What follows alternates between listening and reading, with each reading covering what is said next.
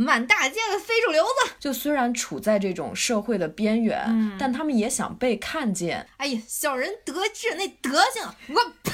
这种话嗯，就是臭流氓，审美的自由是一切自由的起点。说明你是个土鳖。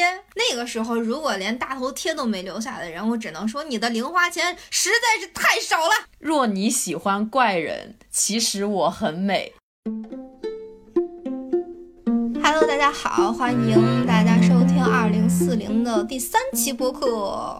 嗯，我是露台二零四零书店的店长袁英。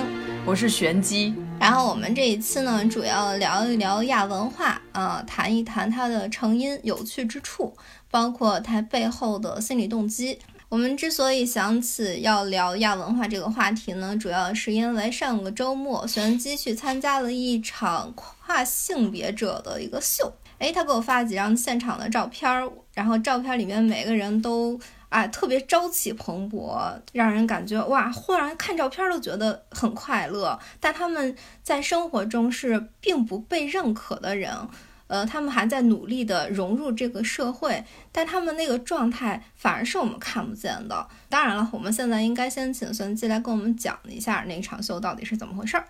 对我去的是一个叫 Voguing Ball，是一个就是性少数群体的一场狂欢和聚会，它就有很早的一个发展渊源。刚开始是叫 Drag Ball，然后那个是一异装癖，比如说是男性，但是他想打扮成女性，刚开始是源于这个，后来呢，慢慢的一点点的发展，不光是说异装癖，然后呢，比如说呃 gay 也可以去表达自己啊，或者是说他们在出去的时候，也许会受到一些社会上群体的一个攻击，然后他们在那个环节里面还会设置谁更像直男的一个比赛环节，还有走秀环节。为什么要叫这个 voguing 呢？他们会模仿 Vogue 杂志里面的一些姿势，然后把它变成了一个舞种进行 battle。可能比如说同志之间就是嘴比较毒，刚开始是毒舌的互相攻击，后来就觉得不如把这种言语上的攻击变成一种舞蹈上形式的一个比赛，所以有了这样的一个环节。但是现在它就属于设置的越来越有意思，呃，就里面有什么，比如谁更像直男，还有变装秀、走台步的这种，然后它到最后还有女性来展示她美妙的身体，就是其实是为所有的少数群体去发声，让大家的美被看到。所以我就特别喜欢这个活动。哎，我看到你给我发的照片，他们展现女性美的实际上还是男性，是吗？哦，最后就我当时是属于最后一个环节，我没有参加，到最后有那种就是女性展示女性的美。哦，对对对对对。对，而且他们的衣服跟我们日常见到的也不一样，他们是穿的非常像美国八十年代的那种甜心宝贝或者是性感辣妹似的那样的服装偏多。对这个活动，它其实是有一部分是属于致敬的一个性质的，嗯而且呢，就是比如说像这种跨性别，或者是说直接就是变性人的话，男人变成了女人，那我会更加极致的去展现这个女性的美，嗯所以就理解起来，就是可能美国的审美的那种女性的美，就是丰乳肥臀 S 曲线的一个展现，嗯是他们比较认可的一个审美文化。啊，嗯，我当时就有被他们那个努力的样子感动到，因为他们 就是那种老娘最美、老娘超有活力的那种感觉。因为我们现在在所谓的正常生活中看到的人们，其实都已经很疲惫了，就是一副已经被生活打服了的样子，颓了。我刚回国的时候，曾经见过一对朋友，然后嗯他们都是那种互联网大厂的，嗯然后他们也三十多岁，嗯，他们跟我说，就是特别喜欢看我的朋友圈儿。我也特别喜欢看，因为就我跟大家说，真的很有意思。就是我加上元英的微信以后，我就觉得哇，这姑娘太棒了，她竟然还那么真实的在朋友圈做自己，就是属于很自然的发自己的所见所闻、所思所想。嗯，对，就是现在朋友圈我基本上都不怎么刷了，就觉得大家都特没劲。我去年在公司年会的说了一段脱口秀，嗯然后我就说你们的朋友圈真太无聊了，就全都是我们的书的广告，你们好像除了工作之外就没有别的东西了。嗯我说你们是不是怕老板看啊？嗯，然后后来 下台来了之后，老板跟我说：“你放心发你的吧，我现在已经不看同事的朋友圈了。”但实际上他还是在悄悄看哟。当时别人跟我说加油，然后就是说让我一定不要向生活妥协。嗯，这么想想，好像是在给大家提供乐趣嘛。但是真的就是我昨天我还把我朋友圈里面一些就是发广告的呀什么的，我就全都是仅聊天了。然后我甚至把一些就是功能型的人做一个标签的分类。刷朋友圈对我来说是一种放松，以及知道我真正的朋友在做什么的一个渠道。对对对。但我就被大量的这种。工作的信息以及就是这种什么卖东西的微商的信息给刷满了，导致就是我看不到我真正想关注的朋友的信息，所以对会这样操作一下。就现在朋友圈基本上都是一个工作的用途嘛，就比如说我现在可能也会发的越来越谨慎啊。对，你是真的好谨慎啊，你是非常谨言慎行的那种发法。对，就我基本上发图片我就不会说话，我不太会在朋友圈去表态。也不想通过他，就比如说引发一些舆论啊，或者什么的。而且我绝对不会在朋友圈秀恩爱。所以为什么会这样呢？会觉得人言可畏，或者是说现在这个平台它已经不是一个你真正可以做自己的地方了。可能给我是这样一种感觉。我以前的时候会觉得自己啊，我话会不会太多了？或者说，因为相比较，就是像你这种发图不说话的人，就显得好逼格好低。我也曾经试图，就是用很简练的文字配以非常美丽的图片，然后提高一下自己的逼格。但是那样我就发现我不行。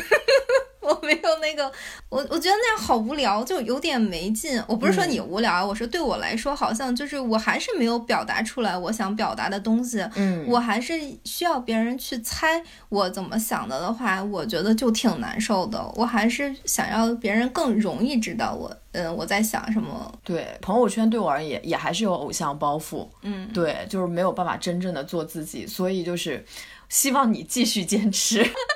所以你在朋友圈是个偶像吗？因为你是二环杨澜是吗？偶像包袱不代表认为自己是个偶像，不不代表真实身份是个偶像。对，因为我真的曾经有过，就是就那种我遇到过身边的人，甚至有时候我自己，比如说可能会对别人发的一个照片，内心升起评判之心啊。就我曾经有发过一个什么样的照片，好像我去学化妆，给自己随便发了一个朋友给我化的一个妆，那个妆可能会有点夸张，然后我就发在朋友圈了，结果就是。我的某任前男友突然就给我发信息说：“你为什么要发这样的照片？关你屁事！”我当时就暴怒，然后我就跟他一顿 PK，就一顿骂，然后骂完以后给他删掉了。我就说：“你凭什么来干涉我的生活？你凭什么对我朋友圈要发什么指手画脚？因为他是一个就是属于那种朋友圈永远每天只发一张。”拍的很好看的照片的那种人，就是有严重的强迫症，嗯，和那种审美的洁癖，他甚至开始控制别人，我觉得很可怕。那他生活的很窄呀，他只认为一种形态是美的话，那其实他的生活挺痛苦的吧？因为我们的生活的可能只有百分之十是那种极度的美，然后剩下的就是百分之九十，它没有那么美，但是它很真实的这些东西，他如果看不上的话，那他怎么他？他文艺就不能别人有别的文艺的方法吗？难道说他是印象派，他就不允许别的派别的存在吗？他觉得自己特别棒，他觉得自己站在了金字塔的塔尖尖上。对，都不站在审美的制高点，真的吗？嘲笑别人。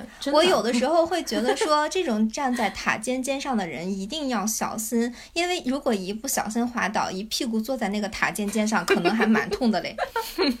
怼的。话说回来哈，就是像很多人，他就是比方说他在朋友圈说不说话了，或者说他也是觉得自己生活无聊而不说了，或者说他只要去工作了，可能是一种。中年危机，嗯，也可能是一种正常的代价吧。正常的代价不是说正常。其实我们每个人在小的时候都向往着某种惊天地泣鬼神，就是在这个世界上留下属于我的那一笔。嗯，但其实又，呃，做不到。就是通通通过正规途径的话，其实很难。如果通过不正规的途径，我去作一把。那风平浪静之后的后果，其实又意意识不到、想象不到，嗯，就还挺挺害怕的。嗯，比比方说。呃，我不肯结婚生孩子，因为我觉得生孩子对我来说是一种很大的消耗。但是正常来说，大家肯定会说结婚生孩子是一条必经之路。对。那么像我这样的，就肯定要面对一些焦虑。比方说，我没有小孩，我就得有钱养老。对。呃，虽然我们现在说孩子未必给养老。但其实小孩真正的作用我也很清楚，就是在我年老之后，他会成为我这个老年人跟新社会的链接的桥梁。嗯，比方说我的学习能力越来越差的时候，社会出现任何的变化，他都可以给我解释清楚，而且他。呃，会帮我去适应这个社会，代替我在这个社会上，呃，去参与啊，或者怎么样的。如果没有这个桥梁呢，就很有可能上当受骗，甚至说被护工殴打，你也没有人管你，好惨。对，其实我觉得小孩他一定是有一定的用处的，而且这个他是一个。监护人嘛，所以大部分人他愿意选择或者听从社会的制约去正常，嗯，呃，是因为保持正常很稳定，对，稳定肯定就是安全，安全呢就必然失去一些乐趣。就像你打一副牌或者你考试，你保证自己能拿到六七十分嘛。对，我不去追求那一百分的那种成功或者是极致的生活，但是我需要有六七十分的安稳。对，但有些人他是无法正常的，无论是先天的还是怎么后天的，嗯，而且有些情况下偏离正常的轨道，反而会令人感到安全，嗯，这无论是跨性别者还是杀马特，包括所谓的亚文化。对我之前就是看过一本书啊，那个书叫。我要快乐，不必正常。就那是我特别喜欢的一个女作家的一个类似于自传。嗯，然后她在那个里面就说到，她是来自一个收养家庭。嗯，然后他的养母就是那种中日抑郁，然后非常保守的人，好像是。天主教吧，我记得是有信仰的。然后这个女作家呢，她是个女同性恋，嗯嗯，而且呢，她也是有各种精神性的一些疾病，反正是一个所谓特别不正常的一个人。然后她的这个养母就会跟她关系很紧张，然后在她小的时候就会告诉她，就说你必须得做个正常人，你才能够快乐。但是这个女作家她做不到，她控制不了她先天性的，比如说对女性的这种爱，还有她精神上面，因为这样的。家庭给他带来的各方面的影响，所以他就通过这本书，其实也是说跟他的养母在宣告，或者是说达成一定的和解，嗯，去告诉他，嗯，妈妈，我要快乐，不必正常。我觉得那本书就写的特别好，也是为这种少数群体发声的一个书。还有另外一本书叫做《一个青年艺术家的画像》，嗯，他。既不是同性恋，也没有精神病，他就是一个普普通通的想要活出自己的人。他活出自己的这个过程中，肯定也会遇到各种各样的非议，然后他也有自己跟恋人啊、家人啊，呃，包括他的朋友各种各样的矛盾。就是无论正常也好，就是不正常也好，在成长过程中，想要确定自己走哪一条路，其实都还是需要一个。坚定而强大的自我的这个坚定而强大的自我，我其实反而更多的会在亚文化里面看到。就是比方说，我们就先来聊一聊什么叫亚文化吧。嗯，就是我跟玄机都是典型的是从亚文化走到正常道路上来的人。现在算正常道路吗？当然也不算绝对正常。嗯。到底现在他妈的什么是正常？这才是个问题。你说我们做出版正常，还是他们做互联网的正常呀？我觉得，如果我们现在跟做互联网的人坐在一起，这么一 battle 的话，可能彼彼此都觉得彼此你们是夕阳产业，对不对？对我们比较典型亚文化的部分是我们都有很多纹身，而且是从很多年前就有了。像我大概是十三四年前吧，你的是什么时候第一个？那我还好，差不多。小十年，十年前纹身不像现在这么普及，而且是一个绝对离经叛道的一个东西。嗯，如果说。一个乖乖女纹了身，比方说我有好闺蜜，她就是一个特别乖、特别乖的女孩，我也没有想到她会去纹身。她在她的肩膀上纹了一个佛手。哦，嗯，她刚开始并不敢让她父母看见，觉得她父母看见肯定觉得要死了，天塌下来了，她的女儿不正经了，哪怕纹的是个佛手，这你完了，黑社会呀。但是，但是他后来被他妈妈看到那个肩膀上的纹身的时候，他妈妈也没说什么，就问他一句疼不疼啊？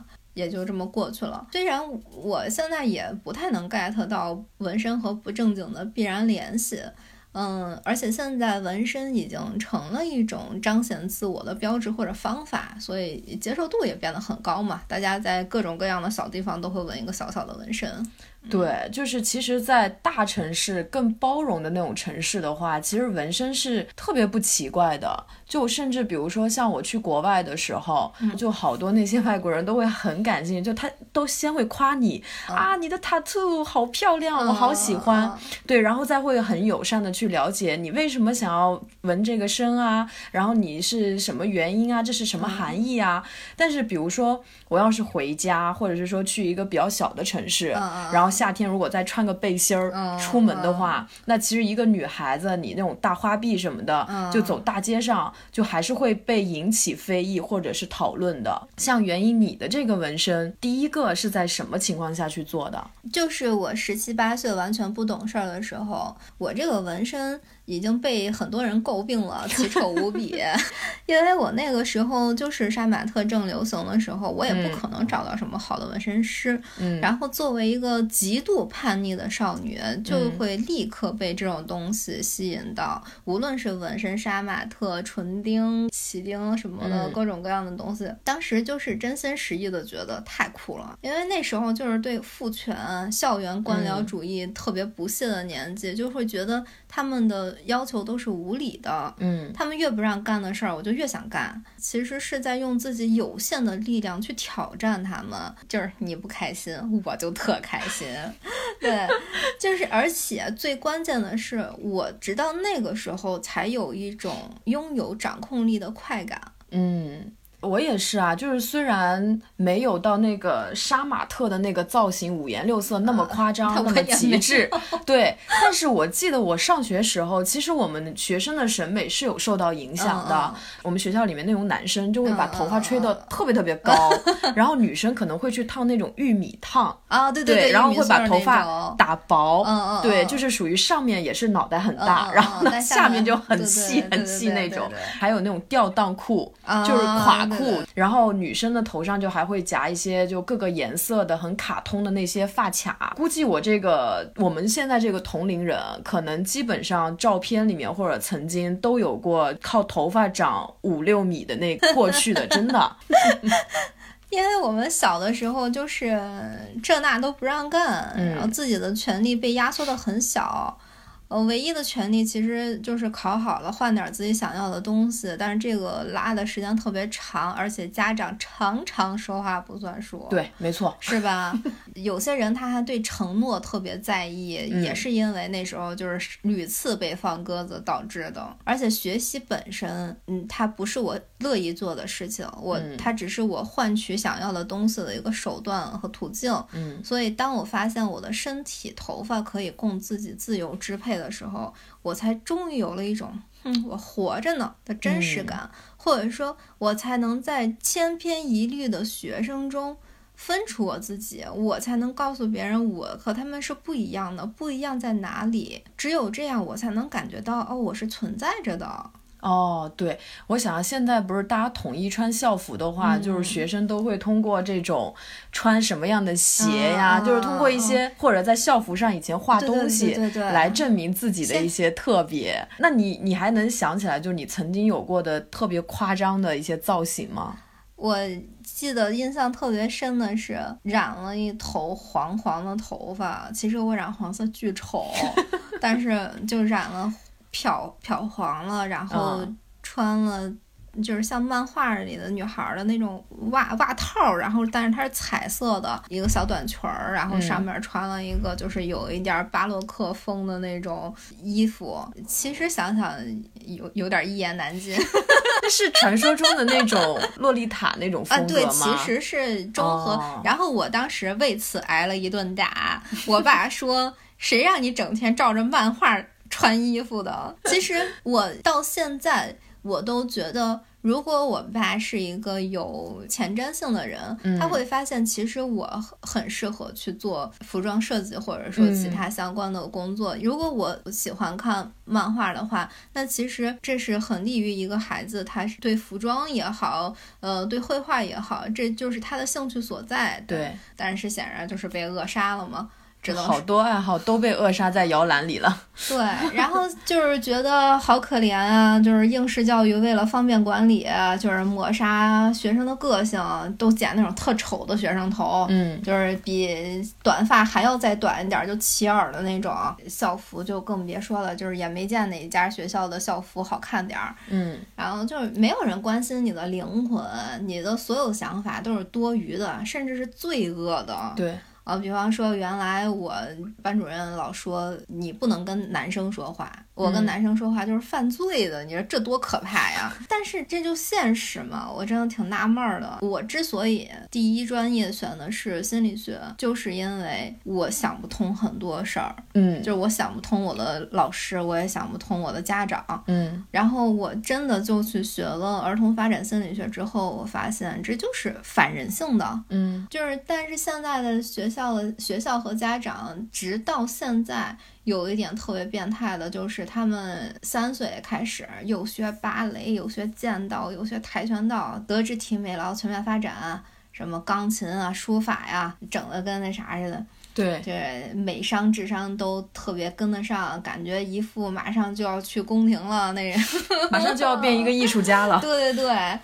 结果开发半天呢，等他们终于有了自我，有了一点判断力，这个年纪就是所谓的如临大敌的青春期，嗯，他们就恨不得去抹掉他的一切的想法，不能接受孩子本身是有血有肉的人，只想要他们做学习的机器。对对对，但明明是。对于孩子来说，那个青春期就是一个需要在同龄社交中探索自我和他人边界的，但是学校和家长就不同意，就是一定要站出来阻止。然后你要干点什么，比方说，我上学的时候想买一个 MP 三还是 MP 三呢，然后我爸说：“你们班的同学都有了吗？别人没有，只有几个有，你为什么想要？你这就是虚荣，就是攀比。”那对对，没错，别人都有的东西，那你为什么就得有啊？你没有，怎么你会死是吗？那你成绩也不是第一名啊，你比别人好了嘛？你比怎么不去比成绩啊？这种话。就是臭流氓，就是他吃过的盐最多的就是学会了吹牛逼，他在这种话术上就特别能碾压你，我就特别没有办法去反驳他，所以我现在变成一个就是特别爱跟人 battle 的人，就是我发现当我有一天有能力去跟人用辩论的方法去表达去赢的时候，就让我奇葩说 就特别爽，真的就特别爽。我现在回想起来，我都会觉得说说这种话的家长。上过学没有啊？你下了课之后跟你的同学聊天聊的是什么呀？我们那时候下课聊天，他们在体操场上、体育课上聊的都是什么电视剧？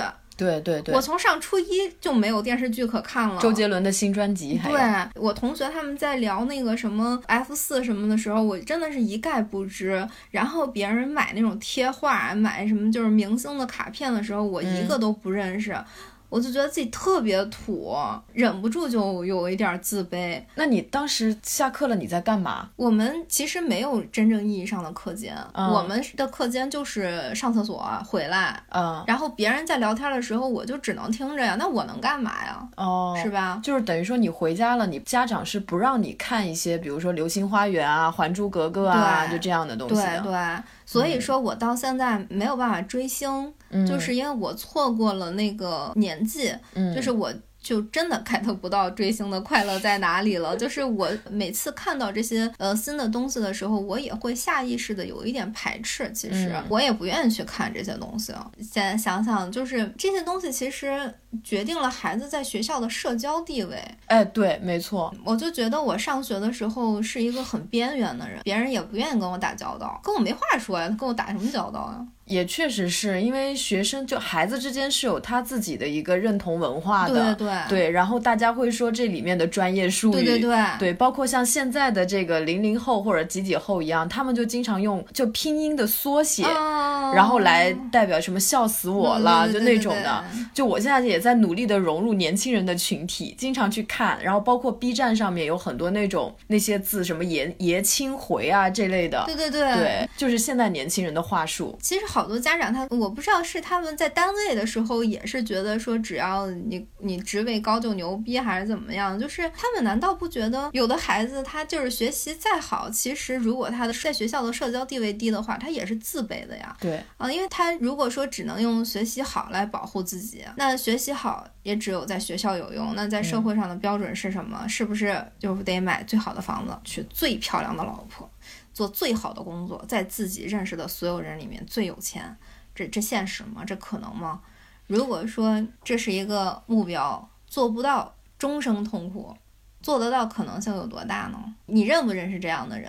我感觉其实绝大多数的家长内心还是抱有这样的奢望的，对啊，就希望孩子，对吧？就哎呀，就是考很好的学校，完事儿以后找了一份特别牛逼的工作，找完工作以后呢，就一定要在大学的时候。谈恋爱，谈恋爱认识了一个非常优秀的同学，然后呢，两个人就是工作都很棒，然后在一线城市买房买车，被身边的所有人都认可，回家风风光光的。如果在自己家的话，可能比如当个公务员啊，就这样的。就大部分家长其实还是有这样的想法。我给你讲一个特别现实的例子，是我认识的人，他从小就是班长，嗯从小就是第一名。嗯他二十二岁的时候，研究生就都毕业了，然后就也是高等学府，嗯进了一个外企，然后是行业内最年轻的高管，嗯，是不是听上去特别棒、特别光鲜？确实是。啊！但是他在三十六岁的时候跟我说，他觉得他就是一个中年屌丝。你知道为什么吗？因为哦他发现他已经到了自己的一个瓶颈期，他身边的人哪怕是曾经跟他学习。差不多的，或者说不如他好的，实际上在生活中，呃的条生活条件也已经差不多了。嗯然后呢，但是那些比他年轻的，或者说家里条件比他好的，又比他混得好，嗯，他其实心里就很不平衡，然后他也不知道自己的出路在哪儿，他就只会觉得说他没有希望了。他在三十多岁的时候感到自己没有希望的时候，实际上人很很绝望。对哦，我身边也有这样的，对，嗯所以这个我真的很同意。我也特别感谢我自己在十八岁上大学的时候，突然开始了我的叛逆期。就我从小也是那种就是很听话，然后被驯化的，嗯然后一直就是说我只要好好学习就行，也不会想一些有的没的，因为那个目标很明确嘛，中考、高考，嗯对。但是完事儿以后呢？我到了大学，我发现我自己没有目标了。嗯，大学里面它相对是比较自由的，对对对就你其实有很多的选择。嗯然后没有目标以后呢，我就开始考虑一些很哲学性的问题：人为什么活着？怎么面对孤独？对，做这些事情，学习这些东西到底有没有意义？我学数学是为了什么？嗯就这些问题一旦出来的时候，我没有办法停止去思考它们。嗯嗯，就嗯这个感觉就特别像以前，就是我是在羊群里面的那一只羊，然后我就出生的时候我就被赶着往前走，我也没有问过为什么，嗯然后突然有一天我就停下来了，嗯别的羊群都往前走了，嗯然后我就停下来以后，我就发现，哎，我这是在哪里？我为什么在往前走？嗯哦、就是那种感觉，就是有一段时间，大学毕业的时候，就业也很迷茫，整个人对人生也是属于完全不知道该去哪里，但是身上又有那种很反叛的那种感觉，就是精力很旺盛，却不知道宣泄到什么地方，就有一种也不知道从哪儿来，也不知道从哪儿去，就像那个敢问路在何方的那种感觉，真的就是很难。现在连国家不让用“罪”这个字了，嗯违反广告法。你们在育儿的时候怎么就没有这种觉悟呢？嗯而且这个年纪明明就是最需要用自己的心去感受和付出的年纪，不然他嗯其实就是会很迷茫的。我们小时候听的最多的话就是：“你们小孩懂什么叫爱啊就像我说我腰痛，说啊小孩儿你有什么腰？对，我的腰是随着发育长出来的。对，但是小时候真的会有腰痛啊，明明就是会有啊。对啊，那那不那不叫腰痛，叫什么呢？不知道，真的不知道。就是说那种小孩不懂爱的那种家长就是无知。因为爱是天然的东西，只是爱的能力它需要培养。然后这么拼命磨灭的话，你可能你小孩这辈子可能就不知道什么是爱了。嗯啊，然后在不幸福中就挣扎吧，就就是话说回来，高考也许决定了他上什么大学，但是真正决定一个小孩的社会地位的学历，仅仅就是一个保底，就好像那个物质。就是一个地基一样，其实我们很多人在追求的东西，它只是一个最低的生存，它只是一个敲门砖，然后其他缺失的东西，爱人的能力，或者说他的眼界。才决定了他一生能走多高，能走多远啊，或者说他能不能幸福平静。对，就是我们其实很多时候因为童年或者因为青春期而经历的一些困难、挫折或者是阴影，因为不被爱，然后就需要用后半辈子更长的时间去慢慢的治愈自己。其实虽然我们现在都不是父母一辈的。但我会觉得，未来如果我作为家长，我以子女的身份去想的话，我会觉得其实孩子最重要的就是被鼓励、被爱、陪伴。哦，就挣再多钱，在外面特别忙，对孩子要求很严格，就那样的家长，其实对孩子来说就根本没有什么用。让他们有完全的自由去探索自己真正喜欢的事情，这个世界上才会多更多可爱的、真实的、有个性的人，而不是说一个个被束缚在这种流水线上面的。机器对，而且如果十几岁不去试着犯错，不去修正，那到底几岁去试错呀？那年纪越大，试错成本不就越高吗？嗯，还有一个就是校园霸凌，嗯，就是校园霸凌的时候，我们常常看到那个霸凌的孩子，他是不说话的，他是沉默的，霸凌他的人。固然可恶，对，但是更可恨的是学校和家长，对他们就是老在那和稀泥，然后甚至有些家长会说什么，怎么就欺负你啊？苍蝇不叮无缝的蛋，肯定是你有做的不好的地方，让别人不喜欢你了，嗯，直接把孩子撅回去了。就包括那个房思琪的初恋乐园，就算那个老师侵犯很多很多人，如果房思琪的他的那个。妈妈，她在第一时间，她愿意跟孩子平等的交流，然后问问他，哎，你为什么会在意这个话题啊？为什么你会在乎呃性教育这个话题啊？你到了这个年纪啊，我那我来跟你讲一讲，但他没有，他就是直接就直接去道德羞辱他了，直接去荡妇羞辱他了，然后他也不在乎他的感受，没有能在第一时间给予支持，甚至给那个孩子洗脑，你这都是错觉，这些行为其实反而是造成悲剧的源头。确实是，就像那个校园霸凌的话，就是像那个少年的你，然后里面就说，就那个被霸凌的。就是周冬雨去找这个被霸凌人的经验的时候，然后就是说，其实被霸凌的孩子被别的人欺负的时候，他是不敢第一时间攻击回去的，他反而就会说冷漠，装作没有被欺负的样子，继续往前走。就因为他知道，如果他进行反击的话，也许会遇到更严重的霸凌。嗯，但其实也是在这个过程中，没有人真正的去支持他，嗯，不是看客哦，就是欺负他的人。还有就是让他闭嘴的人，曾经有一个调查，就调查那种被强暴的女性，就是搜集了他们在被强暴时穿着的衣服。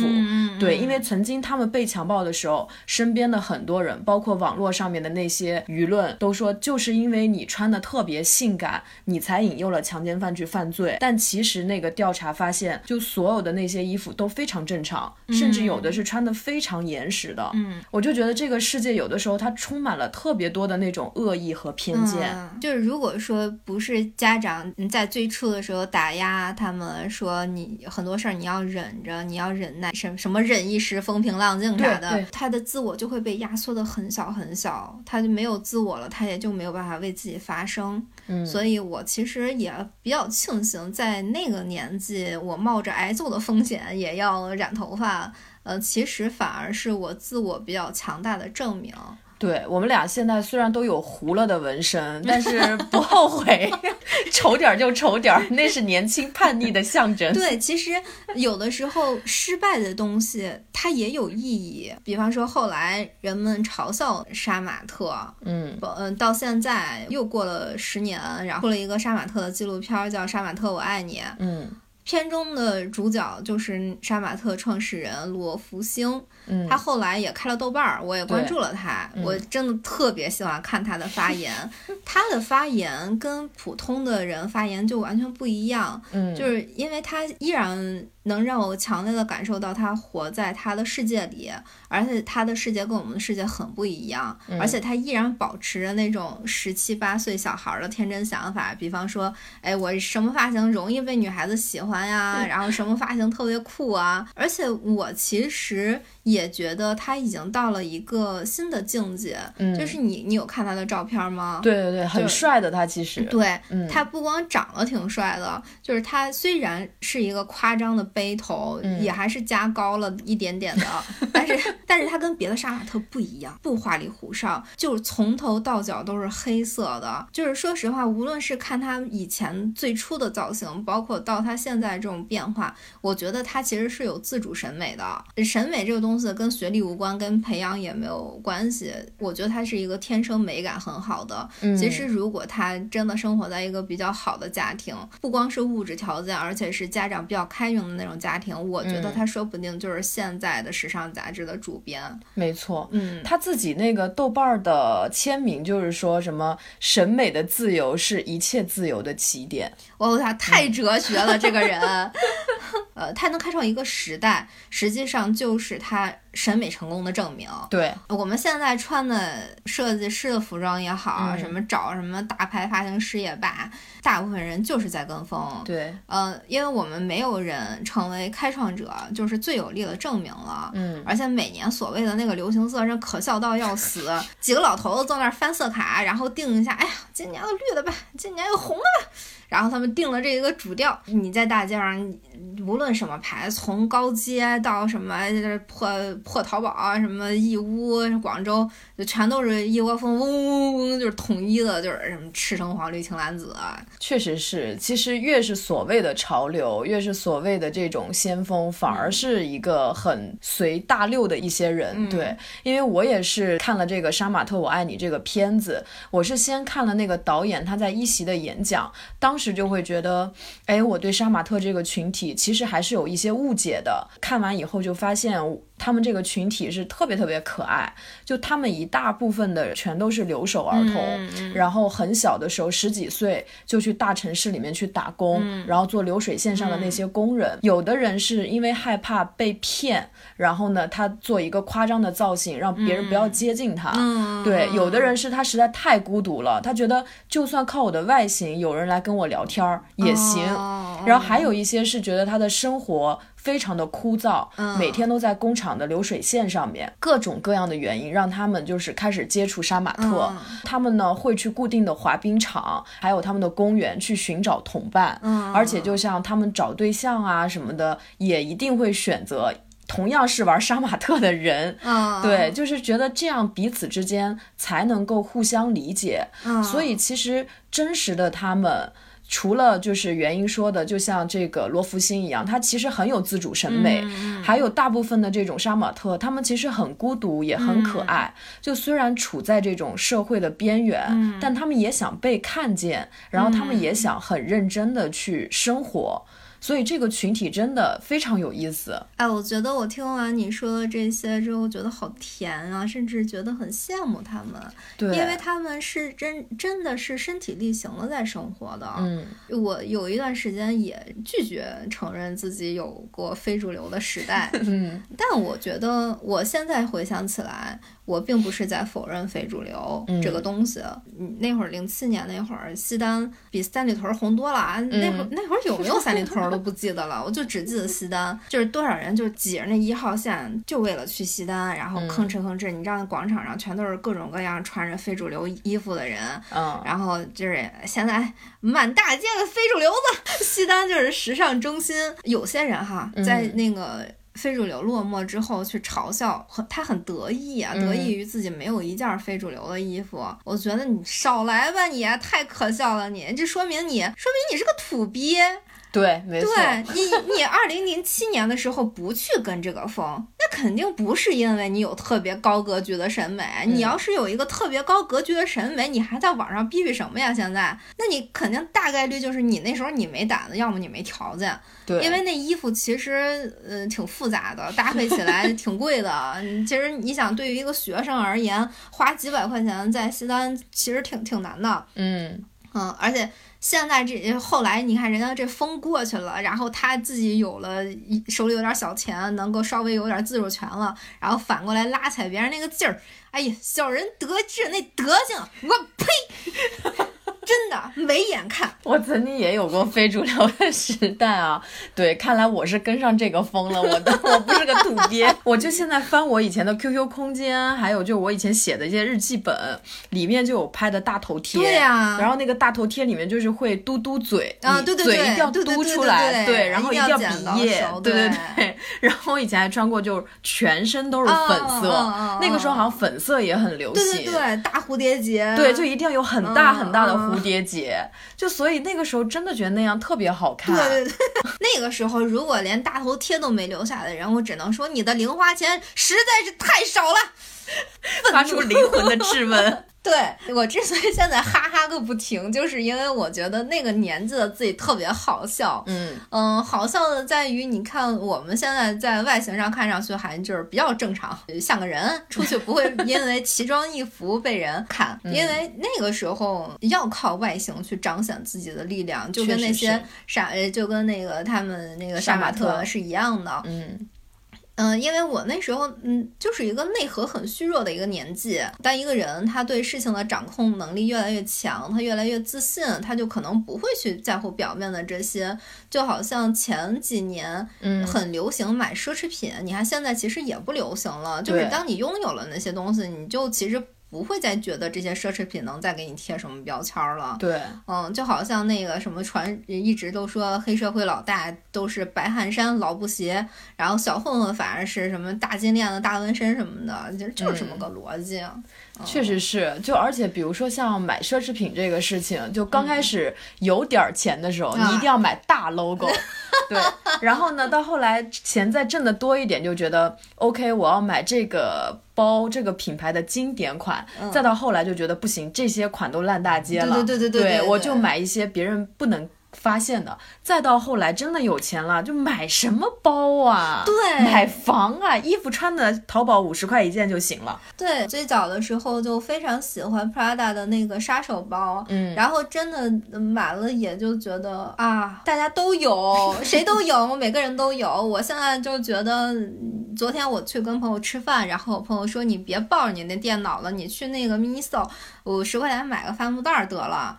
我说这十块钱太。贵了，我应该去超市一块钱买个塑料兜子就兜起来就得了。你要像以前，你手里抱一苹果本儿，老牛逼了，感觉。现在苹果本是个啥？是个苹果电脑配星巴克，再露出一个香奈儿标的包包。哇哇哦！老安妮宝贝了。对，反正我就觉得这个还是需要时间的沉淀的。我记得以前就是那个郝蕾那个女演员，她有一个采访，嗯，然后当时我。特别印象深刻，就是他说就说过一句话，他说一个人只有贪过了以后，才能说你什么都不贪。嗯，对，其实是的，我们是需要时间去经历的。也许曾经的我们很可笑，但我们的父母那一代年轻时候也一样。嗯，就像我爸就会穿喇叭裤、爆炸头，然后穿花衬衫，而且扛着个录音机出去跳舞。对啊，就我曾经我爸小时候，我哥说的，就是属于穿着喇叭裤，拎着那个录音机。然后放着那个阿里巴巴那个歌，然后就是扭着，全身扭着，从一楼扭到二楼，就是那么一个人。然后还有现在所谓的这种亚逼青年，对吧？就是打钉啊，拍照一定要腿劈开，然后就要闪光灯拍。其实一代又一代的年轻人。大家都在追求与众不同。嗯，有可能一方面是我们内在那个时候还很薄弱，嗯我们的精力也很缺乏。嗯另一方面呢，是因为我们真的太想找到同类了，嗯太想获得认可了。可是就比较肤浅嘛，就觉得我这我这样的方式我就能获得认可，觉得关注就是认可。对，是的，嗯所以说这归根结底是心理的缺失。嗯然后我们现在看这些人，他也许有的是用力过猛的，无论是他的打扮也好，或者说他的语言攻击性很强。嗯，我有一次发现，就是这种语言攻击性很强的人，一旦他把你当做自己人，他就是很柔软的，他很柔软。。对，就是他他会很为你着想，然后他会很在乎你的感受。嗯，嗯，所以我觉得他们本质上都是很可爱的孩子。对，然后他们如果是在这样的一个阶段呢，当然这个孩子不是年纪啊，嗯就是他们的心理状态。他们如果是在这样的一个阶段呢，我觉得没什么不好的，只是人在自我强大之前必然的一个过程。能够真的走出这一步，呃，去坚持做自己喜欢的自己，我觉得他已经很勇敢了。我们应该鼓励他，嗯就是给他鼓掌，都不是说给他 都不是给他加油。就是无论他们以后变成看似低调的外表，或者说依旧保持现在的样子，嗯，我都觉得他们现在走的路，他们为自己争取过的点滴，都是走向自我强大之路的坚硬磐石。对，就是古话都说了“百花齐放，百家争鸣”，我就觉得每个人都做自己的话，这个世界比较有意思吧。嗯我个人是很偏好写一些怪人，然后的那些书啊、电影啊什么的。就像电影的话，比如说像《发条城》然后前几年的那个小丑，嗯嗯。对，还有就水牛城六六、剪刀手爱德华，嗯其实都是从不管是性格的古怪，还是外形的古怪，嗯。但他们都有很柔软的灵魂。嗯，对，然后像作家的话，我很喜欢佩索阿，他就是一个很奇怪的人，嗯分裂出很多人格去写诗。对啊，然后像黑塞写过那个《荒原狼》，嗯其实也是一个内心比较奇怪，觉得自己像在荒原一样的人，他的一个自我独白。但是我觉得他们真的都是属于奇奇怪怪、可可爱爱的。对，嗯所以我们这期节目呢，也是希望大家在呃，如果说遇到亚文化的人，或者是一些跟你不一样的人的时候，可以以一个善意的态度去对待他。或者说，呃哪怕说不跟他说话，不跟他有任何的交流，但是能不能就是说做到在心里不去批判他，对，就是说，嗯，你这样也很好。虽然我跟你没有交集，也许我接受不了，但是我理解你，你很好，呃，继续做你自己吧。只要有这样的想法，我觉得就已经很善良，很很 OK 了。对，希望大家能多做自己，做自己才是最快乐的。你做别人还是会不开心。就像那个，就是原来最早我第一次知道那个跨性别者是那个大喜哥，就是他化着非常浓的妆，一个一个拾荒人。对，他也来那个我参加那个 Voguing Ball 了，就超可爱，他简直还在那儿走台步，非常有意思。我想到有一句很俗的话，嗯，就是若你喜欢怪人，其实我很美。哇，这个作为 ending 真的是太好了。嗯，所以我们这一期节目就呃非常暖心的结束喽，对，再见，拜拜，拜拜。希望大家多多给我们订阅评。论，对，如果可以的话，希望大家可以转发到自己的朋友圈，谢谢，谢，谢，再见。再见。